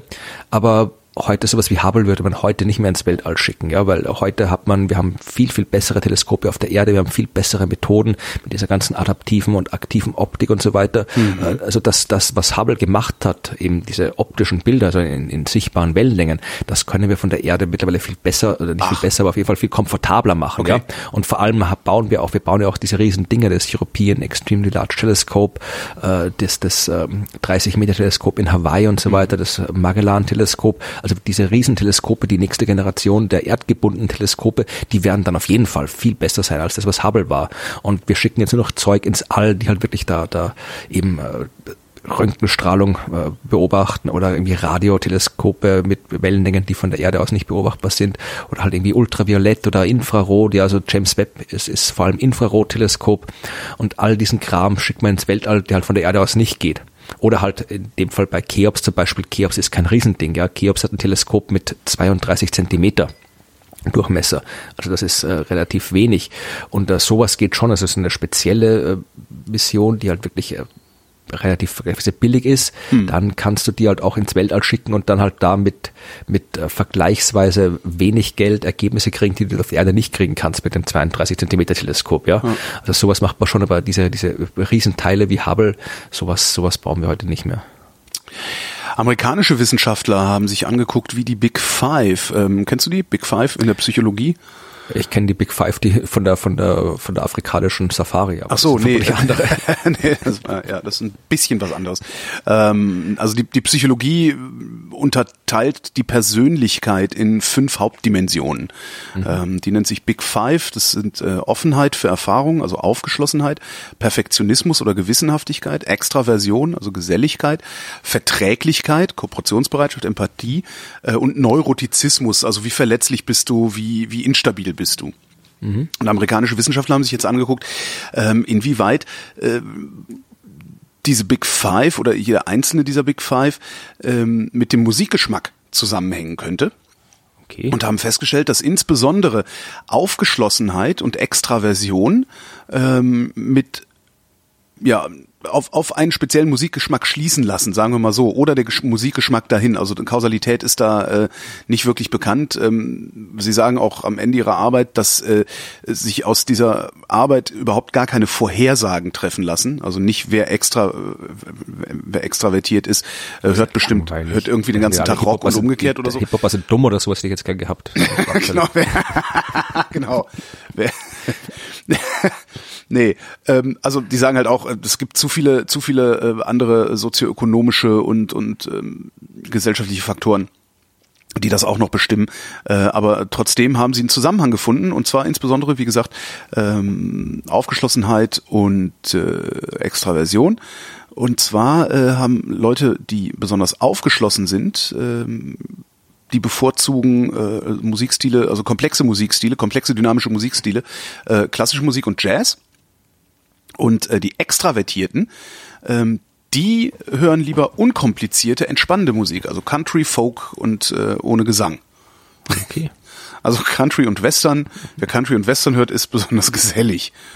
Und wer aufgeschlossen ist, ist, nee, andersrum. Wer klassische Musik hört, ist besonders aufgeschlossen. Gut. Ja, wieder was gelernt. Das auch geklärt. ja, Nochmal Wikingerforschung. Wikinger, auch schön. Ja, wir hatten ja letztes Jahr, äh, letzte Folge schon Wikingerforschung mit äh, Ragnarök und ich, Vulkanausbrüchen. Ulfbert, ich sag nur Ulfbert. ja, das war in Folge 1, das war schon lange her. Echt, das war unsere erste Folge? Ich glaube, ja, also, ach, ja. Ach, wie, oder die zweite oder irgendwie sowas. Äh, hier geht's jetzt um äh, die Sonnensteine. Ich du von denen schon mal gehört hast. Sonnensteine, nee. Ist ja, da du auch die, da du, wie wir letzte Folge schon festgestellt haben, auch die Vikings-Serie nicht anguckst, genau. du das da auch nicht mitbekommen können. Da geht es um die Frage der Navigation. Ja, also wie, äh, die sind ja, die Wikinger sind ja nicht nur irgendwie an der Küste lang gerudert, sondern sind ja wirklich auch irgendwie nach Island gefahren, nach Grönland gefahren, nach England bis nach Neufundland, äh, mhm. Amerika rüber. Und äh, ja, wie navigierst du da am offenen Ozean? Na, im, im äh, mit einer präzisen Uhr und einem Sextanten. Ja, genau, aber jetzt ist halt irgendwie das neunte Jahrhundert. Da hast du weder das eine noch das andere. Wie, die hatten keine präzisen Armbanduhren? Das ist ja... Nee, äh, und äh, ist das, also man äh, Kompass, äh, nicht mal einen Kompass hatten sie so wirklich, aber ah. diesen normale klassischen Kompass, ich weiß gar nicht, wann der erfunden worden ist, also irgendwo in China, aber hat dann auch äh, vermutlich erst irgendwie so in der Renaissance so richtig sich ausgebreitet wahrscheinlich oder im Mittelalter dass der nach Europa gekommen ist, weiß ich jetzt nicht. Aber auf jeden Fall da, wie die Wikinger rumgefahren sind, gab's äh, im, im, im Wikingerland, gab's die nicht. Und ähm, was die benutzt haben, ist, also wie gesagt, wer jetzt hier die, die Vikings-Serie gesehen hat, der kennt das, weil das genau da irgendwie in der ersten Folge, glaube ich, sogar vorkommt, weil da dieser eine, die, der, der äh, Hauptwikinger, der Ragnar Losbrock, irgendwie nach England segeln will, aber die seine Kollegen irgendwie nicht glauben, dass es England gibt. Die sagen, da gibt es kein, kein Land, wo man hinfahren kann, Leute ausrauben und er sagt, nee, doch. Und äh, dann fragen sie ihn, wie er denn dahin navigieren will. Und dann holt er eben zuerst diesen Sonnenkompass raus. Das ist im Wesentlichen so eine Art Sonnenuhr. Ja, also du hast hier äh, so eine Holzscheibe mit einem Stab drauf mhm. und ähm, je nachdem, die, wenn du halt irgendwie die, Details muss ich jetzt nicht erklären, aber je nachdem, wie du halt die, die, den hältst und wo der Schatten hinfällt, kannst du halt dann herausfinden, äh, wo die, wo die Himmelsrichtungen genau sind. Also mhm. das geht. Das Problem ist, das geht äh, tagsüber, nachts nicht, weil da die Sonne nicht scheint. Aber nachts gibt die Sterne und das haben die Wikinger auch schon gecheckt, wie man an den Sternen rausfindet, welche Himmelsrichtung du hast. Ja. Das Problem ist, dass du äh, eben jetzt nicht da irgendwo in der schönen Südsee rum äh, navigierst, sondern eben im Norden, wo es doch oft mal wolkig ist. Ja, also eigentlich sehr oft wolkig ja. ist, wenn du da im Norden mehr rumschipperst. Da ist die Frage immer, wie findest du bei bedecktem Himmel raus, wo die Sonne ist? Äh, Gute Frage, keine Ahnung.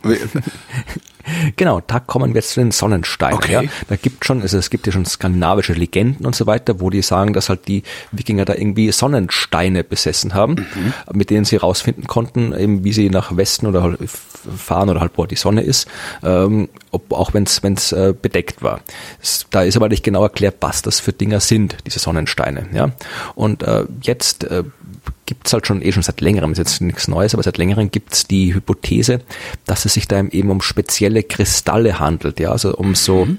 äh, Kalzitkristalle, doppelbrechende Kristalle und äh, so ein Drum hat man auch gefunden bei einem Schiff irgendwie im, im 16. Jahrhundert. Wenn du Drum sagst, heißt das, dass es ein sehr großer Stein ist? Nein, also das Strom ist einfach nur eine Variation von Ding. Also so. das sind Steine, die Weil da, wo ich herkomme, also ja. Köln, wenn man da sagt Trum, dann ist das immer was voluminöses. Ja, ja es muss, hm, ich wollte, ja, es kann auch voluminös sein, Drum, aber das wird dann meistens, da musst du noch spezifizieren, Riesendrum oder sowas. Ja. Ach so, okay. Aber ja, auf jeden Fall dieser, dieser, äh, diese Steine, die können eben das, das äh, Licht brechen und vor allem, äh, da kannst du halt äh, das, das äh, polarisierte Licht der Sonne bestimmen. Ja, also du kannst, du hältst quasi den, den Kristall vors Auge am Himmel und, und das äh, kommt bewegst aus einer den, drehst den hin und her und äh, kannst dann rausfinden, wenn du das wird halt quasi wieder vereinfacht gesagt, äh, dann wird es halt plötzlich heller, wenn du die, das Ding vor die Sonne hältst, ja. wenn das polarisierte Licht äh, da anders durch, durchgebrochen wird. Und äh, also das, dass das funktioniert, wusste man schon. Ja, also dass diese Steine das können, das wusste man schon. Die Frage war halt nur erstens, haben die Wikinger wirklich diese Steine benutzt für ihre Navigation und funktioniert das auch konkret, wenn man jetzt irgendwie von Norwegen nach Grönland fahren will? Und die erste Frage ist immer noch unbeantwortet. Wir wissen jetzt nicht, ob die wirklich diese Steine benutzt haben. Hm. Die zweite Frage haben jetzt aber zwei ungarische Physiker beantwortet. Und leider nicht so äh, auf, die, auf die abenteuerliche Art und Weise, wie man sich's wünscht. Also sie sind nicht irgendwie auf einem kleinen Ruderboot von Norwegen nach äh, Grönland geschippert mit dem Stein, so wie Thor Heyerdahl damals. Experimentelle sondern, Archäologie, genau.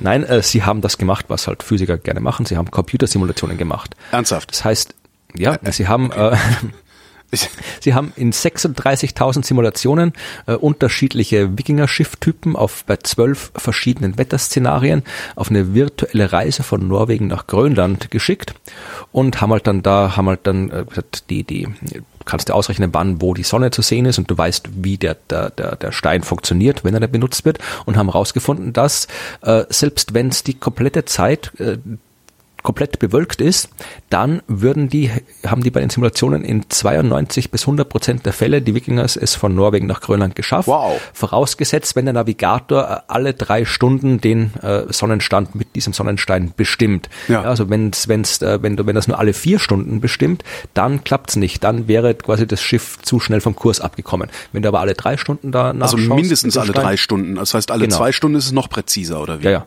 Genau. Ah, cool. Aber wenn er mindestens alle drei Stunden nachschaut, dann kommt es eben in der Simulation, kommt das eben äh, äh, raus. Dann schaffen die das. Also zumindest jetzt am Computer wissen wir jetzt, dass hier äh, die, die polarimetrischen Navigationseigenschaften von Kalzit, Kordierit und Turmalin auch bei einem stark bedeckten Himmel überraschend erfolgreich sind, wie der ungarische Wissenschaftler mit Namen äh, Istvan Esperstek. Nein, Gabor Horvath. Ah, auch gut. Sagt. Ja. Also. So, und wo hat der Wikinger sich diesen Stein hingehalten? weiß nicht, vermutlich an alle möglichen Sachen, aber ab und zu fürs Auge. Ans Auge. Und britische Wissenschaftler haben festgestellt, wozu die Augenbrauen da sind. Ähm, haben sich die äh, bei den Frühmenschen angeguckt und da waren die Überaugenwülste ja relativ dick und ähm, sie vermuten, dass es ein Merkmal sozialer Dominanz gewesen sei. Jetzt sind bei modernen Menschen diese äh, Überaugenwülste verschwunden. Stattdessen haben sich aber äh, bewegliche Augenbrauen entwickelt. Und die dienen dazu, sagen die britischen Wissenschaftler, Emotionen auszurücken und die soziale Kommunikation zu verbessern. Ähm, schätzen Das also, sind Frauen, die sich die Augenbrauen abrasieren und irgendwas draufmalen, die tun der sozialen Kommunikation nichts Gutes. weiß ich nicht, sie können sie ja immer noch bewegen. Also nur weil man die sich abrasiert und was anderes draufmalt, äh, hören die ja nicht auf, sich zu bewegen. Das sind diese Botox-Tanten. Die wollen keine soziale Kommunikation mehr haben, sondern die wollen äh, soziale Dominanz ausstrahlen, aber dazu müssten sie noch wülstiger spritzen wahrscheinlich. Fallen einem die Augenbrauen eigentlich aus im Alter? Nee, oder? Nee, nicht, dass ich wüsste. Die werden eher so komisch strubbelig und buschig und sowas alles. Also ich kenne halt viele ältere Leute, die komische Augenbrauen haben. Vor allen Dingen ältere Herren mit komischen Augenbrauen. Jedenfalls nehmen die ähm, britischen Wissenschaftler an, dass äh, die ähm, zunehmende Bedeutung von Kooperation, also sozialer Fähigkeiten, der Treiber für die Evolution des Gesichts war. Interessant. Jetzt wüsste ich allerdings gerne, woraus sie schließen, dass es nicht andersrum war. Dass soziale Dominanz nicht mehr funktioniert hat, weil die Wülste verschwunden sind und man sich was anderes überlegen musste. Ja, und vom, das auch die wildste soziale Dominanz, also das ist, das ist, ich will jetzt nicht ausschließen, dass man sowas schließen kann, aber Ja, mir es ist einfallen, wie man es tut.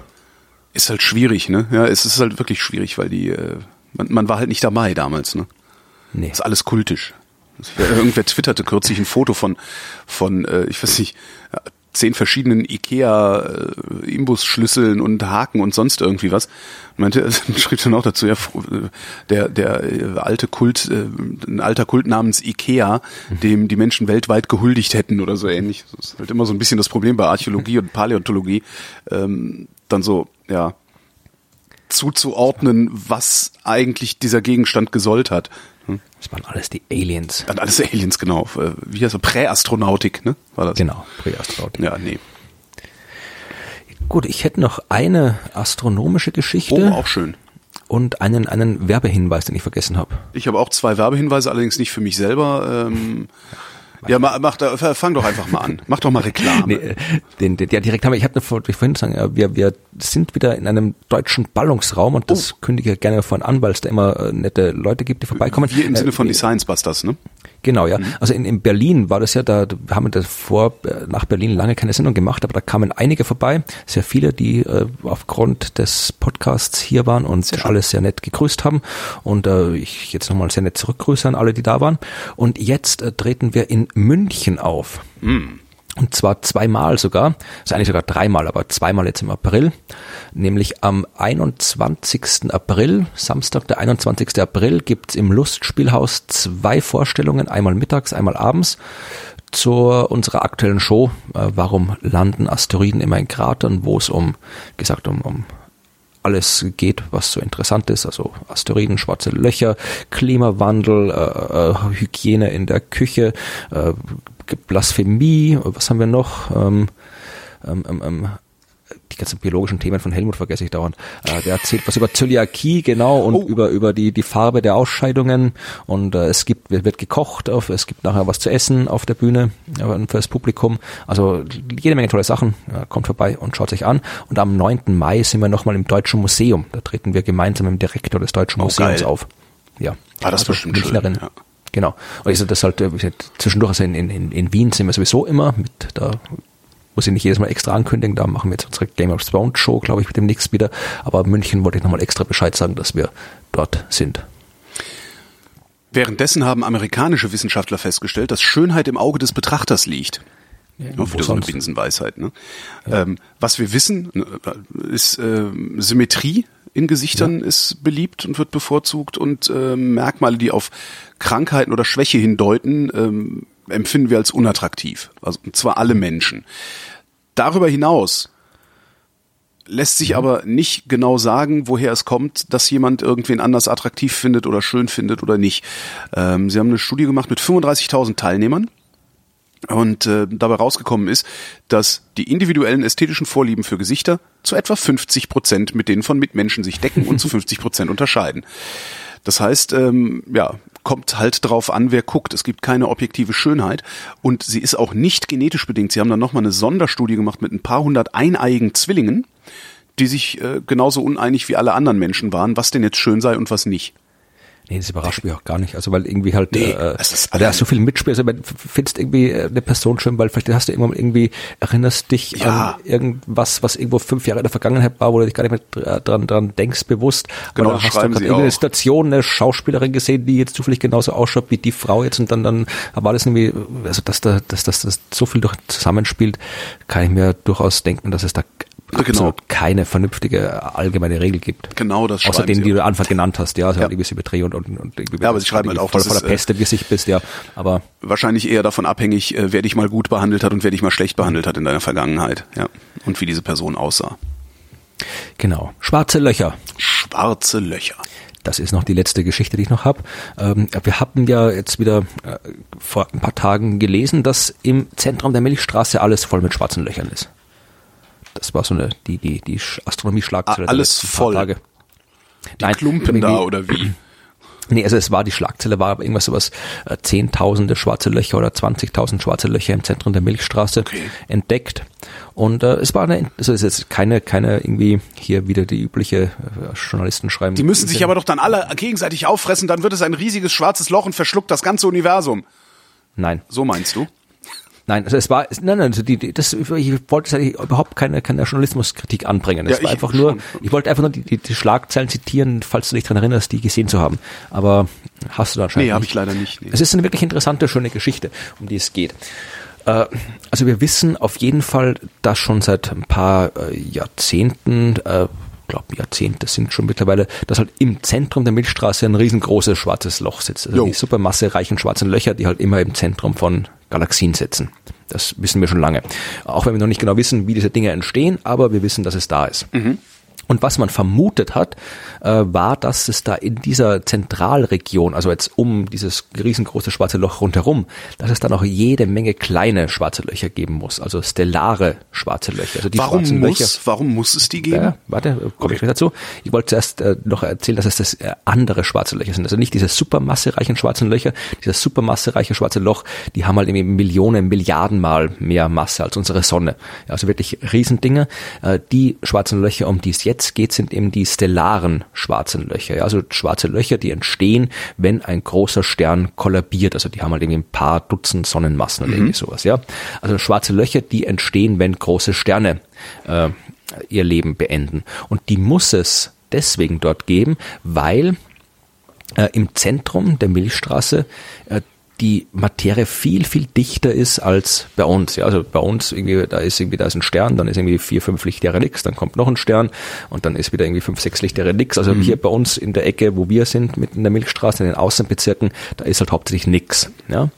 Im Zentrum ist es aber extrem voll, ja, da, da hast du irgendwie alle, da ist quasi nicht, nicht sterndicht an dicht, aber Unmengen Sterne, also wirklich sehr, sehr viel mehr Masse, sehr viel mehr Sterne zwischen den Sternen, Gaswolken, um das schwarze Loch herum, irgendwie eine große Scheibe aus, also das, das große schwarze Loch herum im Zentrum, eine große Scheibe mit Material, also da ist jede Menge Zeug. Und äh, dieses ganze Zeug äh, schwirrt da herum und wird von den Gravitationskräften des ganzen anderen Zeugs durchgewirbelt. Und äh, wenn man weiß, wie Sterne entstehen, was man in unserem neuen Podcast Sternbildung erfahren kann, äh, in der ersten Folge, wenn man weiß, wie Sterne entstehen, dann äh, weiß man auch, dass eben, wenn du halt viel Material auf einem Haufen hast und das Material gravitativ ordentlich durchgearbeitet wird, dann entstehen da halt Sterne ja, aus dem Material. Und äh, die Bedingungen im Zentrum der Milchstraße sind eben so, dass da sehr viel mehr Sterne entstehen als anderswo, tendenziell auch viel größere Sterne. Und wenn du halt irgendwo viele größere Sterne hast, dann werden diese vielen großen Sterne auch irgendwann zu vielen schwarzen Löchern. Jo.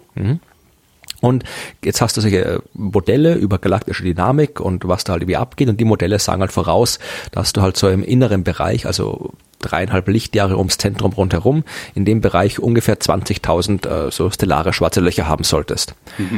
Das war die Vorhersage, die es schon lange gibt. Okay. Äh, bis jetzt ist halt, ist halt schwer, das zu beobachten, weil einerseits halt das galaktische Zentrum äh, hinter jeder Menge Staub steckt, also da ist halt der ganze Staub, aus der halt da im Zentrum ist, der macht schwer da durchzugucken und halt schwarze Löcher kannst du auch schwer sehen, mhm. aus Prinzip.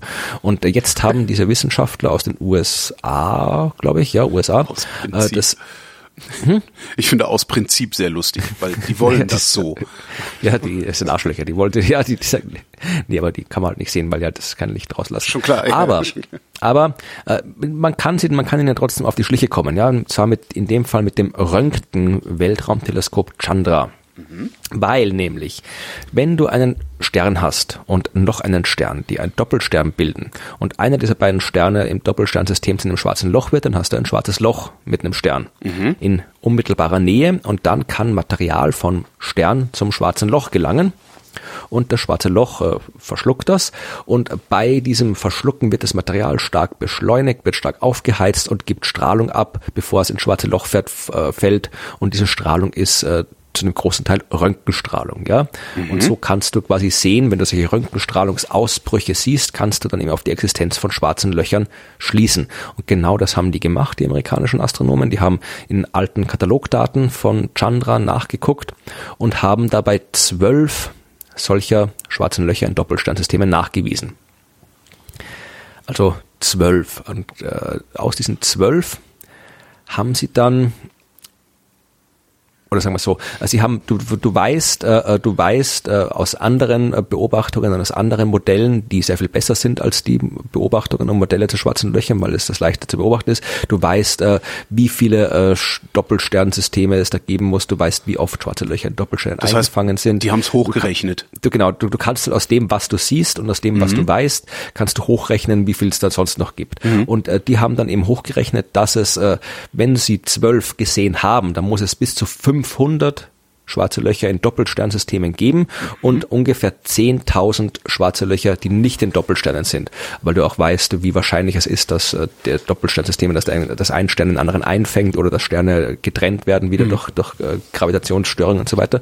Also du kannst das alles ziemlich genau hochrechnen und haben halt dann tatsächlich gezeigt, okay, äh, anhand der zwölf Entdeckungen und mit den Daten, die wir haben, muss es da mindestens äh, 10.500, äh, 10.000 äh, schwarze Löcher im Zentrum der Milchstraße geben. Also passt ziemlich gut zu den Vorhersagen dazu. Mhm. Das war die Entdeckung und die ist halt einerseits cool, weil man es jetzt mal entdeckt hat, aber auch äh, interessant, was Gravitationswellen angeht. Weil schwarze Löcher, die kollidieren ja gerne Gravitationswellen erzeugen. Ja. Und äh, wir bis jetzt bei den Gravitationswellen immer die Probleme hatten, rauszufinden, wo die Dinger genau herkommen. Mhm. Ja, weil wir ja nicht wissen, wo die können, die Gravitationswellen können irgendwo im Universum entstehen und wir wissen a priori nicht, wo die Dinger herkommen, weil die Gravitationswellendetektoren noch nicht gut genug sind, das genau zu lokalisieren. Die werden es dann jetzt demnächst sein. Aber wenn du jetzt schon mal hier so eine schöne Statistik über schwarze Löcher im Zentrum der Milchstraße hast, dann kannst du da wieder genauer ableiten, wie denn da, wie oft Gravitationswellen dort entstehen, wie die ausschauen würden. Wie, sie, so wie oft sie entstehen müssen um genau, dann genau. das abzugleichen mit dem, was wir messen an. Und das kannst du dann ja. wieder zurück abgleichen ah. mit den Sachen. Also da, da wird eine schöne, wird eine schöne Kooperation über die nächsten Jahre und Jahrzehnte mit der Gravitationswellenastronomie geben, äh, die halt, halt sehr viel mehr darüber sagen wird, wie es das Zentrum der Milchstraße aussehen wird. Das ist wieder so einer der Momente, wo ich denke, ich würde gerne viel älter werden, als ich voraussichtlich werde, um all das mitzukriegen, was da noch entdeckt wird. Naja. Ja, nicht so viel fette Milchshakes essen. Ja, stimmt. Äh, zwei kleine Hörtipps habe ich noch. Nee, einen kleinen Hörtipp und einen etwas größeren Hörtipp. Der eine ähm, hat was mit Prokrastination, also Aufschiebeverhalten zu tun. Ähm, da hat äh, die Uni Halle, also in Deutschland, hat eine Studie gemacht, um zu gucken, woher kommt es denn eigentlich, dass die Studierenden äh, immer so fürchterlich prokrastinieren, stellt sich raus, die sind nicht einfach nur faul oder willensschwach, ja, sondern die kriegen auch viel zu unkonkrete Aufgaben oder werden schlecht betreut. Das heißt, alle Studenten, die jetzt prokrastinieren wollen, können das auf den Lehrkörper zurück. Mal aufpassen, ja. Das ist dann wie so hier, hier genauso wie wenig, genauso wie, wie nicht alle dummen Kinder hochbegabt sind, sind genau. auch nicht alle prokrastinierten Studenten. gibt auch welche, die einfach nur faule Säcke sind. Genau, genau. Und der nächste Hörtipp ist ein bisschen länger. Es gibt ja im Moment, äh, rauscht so ein bisschen äh, im Blätter- und im, im spezialisierten Forenwald. Ähm, Methadon heilt Krebs, ist ja gerade so. Ich weiß ja, nicht, ob du das ja, schon mitbekommen ich, hast. Habe ich immer so durch, durch vorbeifliegen sehen, ja. Ja, und ähm, der Deutschlandfunk hat äh, in Wissenschaft in Brennpunkt ein längeres Stück gemacht, ähm, wo sie sagen, nein, Methadon heilt keinen Krebs. Äh, und das Ganze mal so ein bisschen stärker beleuchten und durchleuchten und ähm, gibt dann halt auch so Geschichten, dass dann, ähm, es gab da so eine, ich glaube, Plus-Minus war es oder so, ein Fernsehbericht, wo dann halt auch ähm, ausgerechnet verstärkt Patienten zu Wort gekommen sind, die zwei Faktoren aufgewiesen haben. Sie haben Methadon genommen und ähm, sie haben länger gelebt, als die Prognose war. Jetzt ist ja das Problem bei sowas, Menschen leben gerne mal länger, als die Prognose ja. ist. Ob das jetzt passiert ist, weil sie Methadon zu sich genommen haben oder ob es einfach passiert ist, wie bei allen anderen, bei denen das passiert, lässt sich halt nicht klar sagen.